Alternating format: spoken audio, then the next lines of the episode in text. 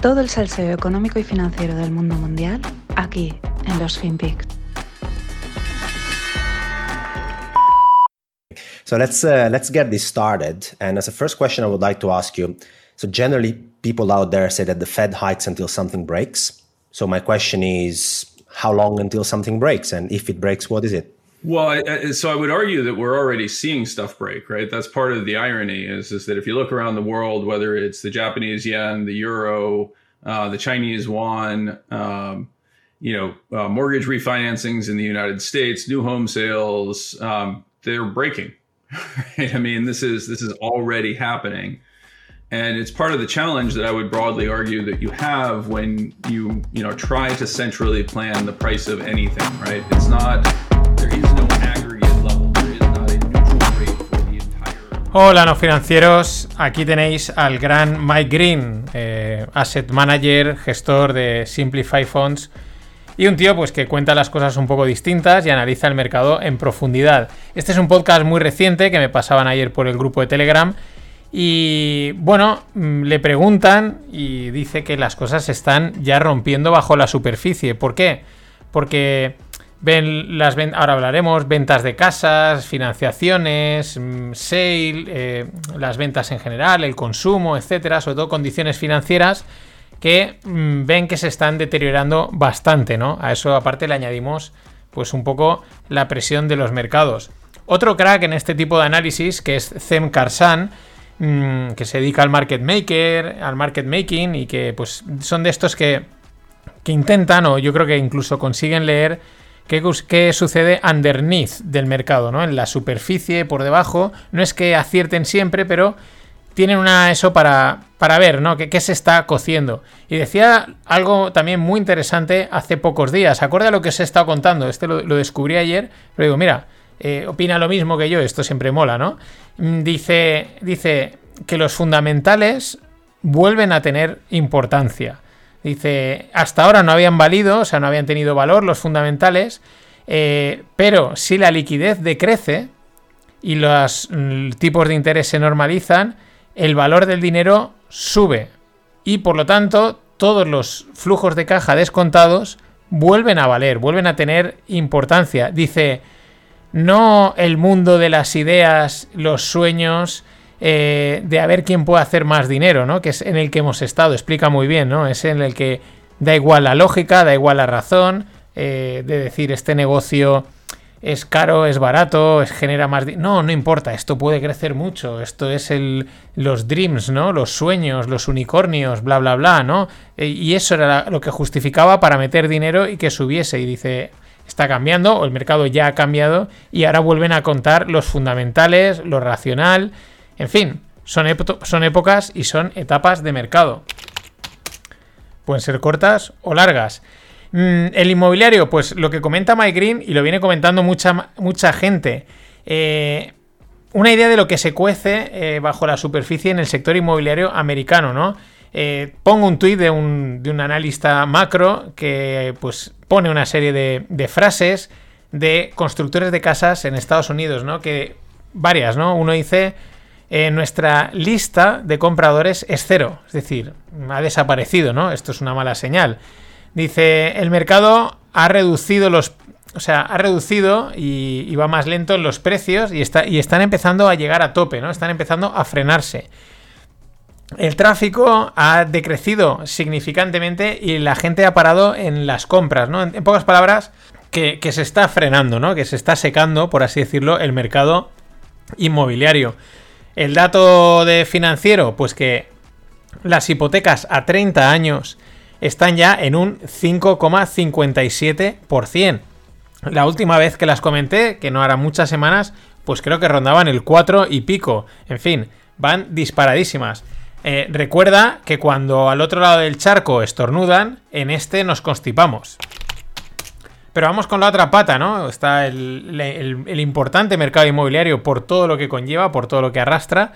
Pero luego están las, las condiciones financieras. Por un lado, los spreads de crédito pues empiezan a apretar, ¿no? Entonces, si el crédito no fluye, pues no hay pasta, ¿no? Y, no se invierte. Y por lo tanto, las condiciones financieras, que se dicen que es como un paquete así en general, ¿no? Pues se empiezan a, están notando que están empeorando. ¿Esto qué quiere decir? Pues que a las empresas y particulares les está empezando a costar financiarse. Claro, ante la expectativa de subida de tipos, pues los bancos se protegen, endurecen condiciones, suben tipos de interés de los préstamos que van a conceder y, como bien dice Mike, things are breaking underneath. Al final, eh, te das cuenta que yo lo, hemos comentado, lo he comentado con Greg muchas veces, pues los flujos, ¿no? La liquidez lo es todo. Y la verdad es que he visto lo visto en los últimos tiempos y en experimentos como puede ser el sector cripto, da igual si es liquidez ficticia, real o mágica. Te das cuenta que da igual, da igual que la liquidez sea real o sea inventada y sea un maldito número, no importa. Mientras la liquidez o ese dinero, fake money, real money, sound money, fluye, la maquinaria funciona. Es como, pues, como un sistema de tuberías, como la sangre en el cuerpo, como cualquier otro sistema que queráis ver. Mientras fluye el líquido, pues eso funciona. El problema es cuando deja de correr y desaparece. De momento, eh, esta desaparición está siendo paulatina, ¿no? Se, nota, se va comentando, se va viendo que están, se, está desapareciendo poco a poco la liquidez. Aunque todos sabemos que hay un punto en que de repente todo se deteriora muy rápido y de repente la liquidez se ha evaporado. Pero de momento no hemos llegado ahí. Y recordad que Jerome Powell, él cree que se puede hacer un softish landing. O sea, un aterrizaje controlado. Bueno, ¿qué otra pata nos quedaría? Pues evidentemente los mercados, que son los que mandan. Un ejemplo, Amazon, la gran Amazon, es un negociazo Amazon, las cosas como son, lleva una caída del 40% desde principios de abril. Amazon, no pensemos el resto. Al final esto da la sensación que el SP y Apple pues son las que están aguantando. Pero veremos hasta cuándo, porque claro, la presión y la incertidumbre no hace más que crecer. En el tecnológico ya eh, el problema es que no, hay, no es que haya caído, es que dices, es que puede caer aún más. Mm, porque hasta cero no vale cero, pero entendedme. Y os dejo en la newsletter un gráfico muy interesante que muestra la caída de unas 192 empresas. Son las principales empresas tecnológicas y de comunicaciones. Y en lo que va de año, en lo que hasta en estos 4 o 5 meses que llevamos, solo 22 están en positivo y 167 en negativo. Caídas, pues aquí veo Shopify 70%, Netflix 69%, Snapchat 42%, Disney 27%. Recordad que he dicho tecnología y comunicaciones, Zoom 45%, Apple lleva una caída del 12%. Eh, dato divertido o curioso, de esas 22, una es Twitter. Y entonces ya sabemos la razón de por qué eh, es, Twitter está en positivo. Y cuidado, que muchos dudan de que Musk llegue a conseguir la financiación. Se habla de que ya ha conseguido unos 25 billions más una parte de préstamos. Pero hay gente que tiene bastantes dudas de que esto pueda, de que lo pueda llegar a conseguir. Y el viaje sería épico. De hecho, hoy estaba Twitter cotizando en 45 y alguien ya se preguntaba, ¿eso quiere decir que no va a salir el acuerdo? Oye, igual unas puts OTM aquí así alejaditas, dejadas caer, vale la pena jugársela, just in case. De los bonos, poco que contar que no hayamos contado. Se toman algún descanso de vez en cuando, pero sigue al alza el tipo y a la baja en precio. Recuerda que son dos caras de la misma moneda. Cuando sube el precio bajan los tipos de interés y cuando baja el precio suben los tipos de interés. Y vamos con la volatilidad de nuestra queridísima amiga eh, de Only Asset Class, eh, porque es así y mola mucho, pero es complicada de entender como, vamos, mm, como lo que queráis poner de ejemplo. Pero podríamos reescribir el dicho. Y en lugar de decir esto de ni está ni se le espera, yo diría se le espera, pero no está. De momento, porque ya sabemos lo caprichosa que es y de repente puede entrar en tromba. Pero ya os digo, se le está esperando mucho tiempo y ella de momento no aparece. Claro, ejemplo, ayer mientras el SP500 pues volvía a perder los 4.000 puntos y con un 1 y pico por cien, ella también bajaba cuando debería de subir, ¿no? Concretamente el RIG, el VIX, el VIX en vez de subir estaba bajando lo mismo. En plan, es como que el VIX dice caídas en el SP500, que es al que yo estoy referenciado, o sea, cuando el SP500 cae, yo debería de subir. No, no, esto, esto ya no va conmigo. Esto, esto no es para mí. La verdad es que la, la volatilidad en los últimos meses está siendo para mí el más claro ejemplo de lo complicado y tricky, trucado, como lo queráis decir, que es el mercado en el que estamos o en el que hemos entrado. Donde, como bien decía Paul Tudor Jones, y es la sensación, parece que no hay lugar donde ir a protegerse. Eh, claro, dices, oye, pues recordad, como retail, pues decir, yo saco todo mi dinero y lo dejo en la caja y me espero. Pero las grandes manos eso tampoco lo pueden hacer, ¿no? Al final el dinero tiene que ir a algún sitio, pero ¿a dónde va? Desde abril-mayo del 2020, mi percepción siempre, lo llevo diciendo desde entonces, prácticamente desde que empecé el podcast, eh, a mí este mercado no ha dejado de olerme a una gran trampa. Pero es que incluso ahora que está corrigiendo gran parte de todos estos desfases que hemos visto, algunos ya los tiene corregidísimos, me parece que la trampa aún no ha acabado y es todavía mayor. Lo mejor quizás no hacer nada y observar, porque tiempo de sobra para entrar y salir siempre hay. Y cierro esta parte con dos informaciones de Apple, pues un poquito más, más divertidas, ¿no? Más, más curiosas, más, más finpics, por así decirlo. Eh, este, el primero es un dato curioso y, y significativo que ya ha salido otras veces, ya lo he comentado que son las espectaculares ventas, los espectaculares ingresos que generan los AirPods de Apple, los cascos estos que están, pues bueno, los cascos. Eh, pero la gracia es que esta vez han comparado esos ingresos con eh, los ingresos totales de otras compañías tecnológicas. Y atención, los AirPods son terceros por ingresos. Es decir, solo los AirPods, solo los casquitos, estos blancos de Apple, eh, son superados en ventas, o sea, en ingresos, por Tesla y Netflix. Luego están ellos. Y luego ellos superan a Adobe, a Uber, a Nvidia, a AMD, a Spotify. Como ves, la comparativa no es con pequeñas compañías. No, no, no. Eh, grandes compañías que mueven una pasta y solo los malditos cascos ganan más que ellas. Es acojonante. Claro, así y empiezas a entender que Warren Buffett vaya cargado de Apples hasta arriba. Y una noticia triste, pero bueno, era, era esperable. Apple descontinúa el iPod después de 20 años. Mm, con él empezó todo. Un minuto de silencio por el gadget que realmente nos cambió la vida, aunque no nos diésemos cuenta. Es el que ha abierto el mundo de las aplicaciones, internet en la mano, etc. El iPod, el iPod descontinuado. A todo el mundo le llega su momento.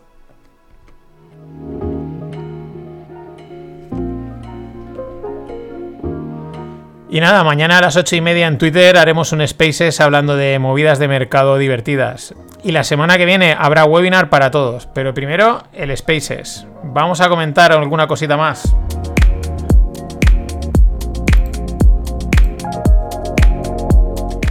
Y para cerrar la semana, como el tema de los mercados sigue, algunas reflexiones. Del mercado siempre se aprende, pero es que ahora, además, Gracias a las redes sociales eh, puedes aprender de la psicología colectiva de los pequeños y novatos inversores, los que empezasteis como yo hace muchísimo tiempo, pues estabas tú solo en el ordenador y ya está, y lo podías comentar con algún amigo, y... pero ahora la gente entra en Twitter, lo comenta, se retroalimentan y se generan psicologías de masa, ¿no? Y es muy interesante. Y aquí matizo, eh, pequeños y novatos inversores, pero matizo. La experiencia en los mercados no son años acumulados, sino crisis acumuladas. Es decir, mercados jodidos a las espaldas, bien porque el propio mercado se vuelve cabrón como este que tenemos, o bien porque tú te empeñas en hacer algo y el mercado dice, tú haz lo que quieras, yo voy por aquí, ¿no? Te la autogeneras. Y claro, llevamos en un mercado alcista muy bestia desde hace 8 años, 9, por ahí van. Y alguien que lleva 5 años invirtiendo, os digo, podéis dudar de su experiencia. Podéis dudar, porque lo único que ha visto es que las cosas siempre suben. Y eso no es experiencia, no son años, son mercados complicados. Pero volviendo a las redes sociales, a los inversores retail y los noveles, me he dado cuenta de que la gran mayoría saben la estrategia que tienen que seguir y tal, pero en el fondo ni entienden el mercado ni entienden la estrategia. Y lo ves en los comentarios, en las dudas y en las falsas muestras de seguridad respecto a invertir que publican, ¿no? En momentos así, ¿no? Como, no, no, yo estoy invirtiendo, comprando tal, estoy seguro de lo que tengo que hacer. Claro, por eso de repente ves también que este tipo de inversores van en la búsqueda de frases y mensajes de apoyo que casualmente salen de gestores de fondos que están ávidos de, seguir captando capital, ¿no? Y salen a decirle, sí, sí, sigue haciéndolo, tal, no sé qué. Lo que decimos, es muy fácil convencerse de que hay que hacer, por ejemplo, aportaciones mensuales, pues antes de empezar a invertir. Tú lo explicas, esto es lo mejor que puedes hacer, claro, claro, etcétera. Más fácil es cuando el mercado no para de subir. Claro, claro, estás convencido. Mis dudas, pues que si el mercado se tira unos años siguiendo, unos años corrigiendo, ¿cuánta gente va a aguantar metiéndole pasta a un mercado que no para de bajar? Porque es algo que es factible que pase. Solo por, mm, por, el mercado que hemos, del que venimos al que podemos ir. Por eso, como decía el gran especulador G.C. Livermore, only the game can teach you the game. Es decir, solo jugando al juego vas a aprender el juego. Y me vale tanto para el que especula, como era Jesse Livermore, como para el que invierte. Al final, la experiencia es estar sometido al mercado en muchas fases, escenarios y tiempo. No hay otra. Y es normal que surjan dudas, es normal equivocarse, es normal tener miedo a perder dinero y todas esas cosas. Y no hay otra, pues que darle tiempo y, vivirlo. Pero es que además de esos nervios y miedos que se intentan ocultar, surge este, este, comentario que hace Michael Harris, que es un súper especialista de mercados de hace muchos años, que además es una cosa que también ha emergido ¿no? en estos momentos en redes sociales. Él cuenta, o sea, cuentas, mm, perfiles, gente que parecían moderados, centrados, inversores como muy equilibrados, y te das cuenta que no era más que falsa apariencia. En momentos así aparece el dogma, ¿no? El extremismo, eh, el, lado radical defendiendo su modelo de inversión contra cualquier cosa cuando a lo mejor le están cayendo palos por todos lados. El ejemplo más exagerado es el mundo cripto, pero también lo vemos en otras filosofías. Y ya digo, no me refiero a cuentas anónimas, me refiero a cuentas con su nombre y con su trayectoria profesional. Al final, el mercado siempre enseña las mismas lecciones a todos, seas quien seas, solo es cuestión de tiempo. Por eso el odiado Buffett tiene esa mítica frase, cuando baja la marea se sabe quién va desnudo. Nada más. Buen fin de... Ladies and gentlemen, the weekend.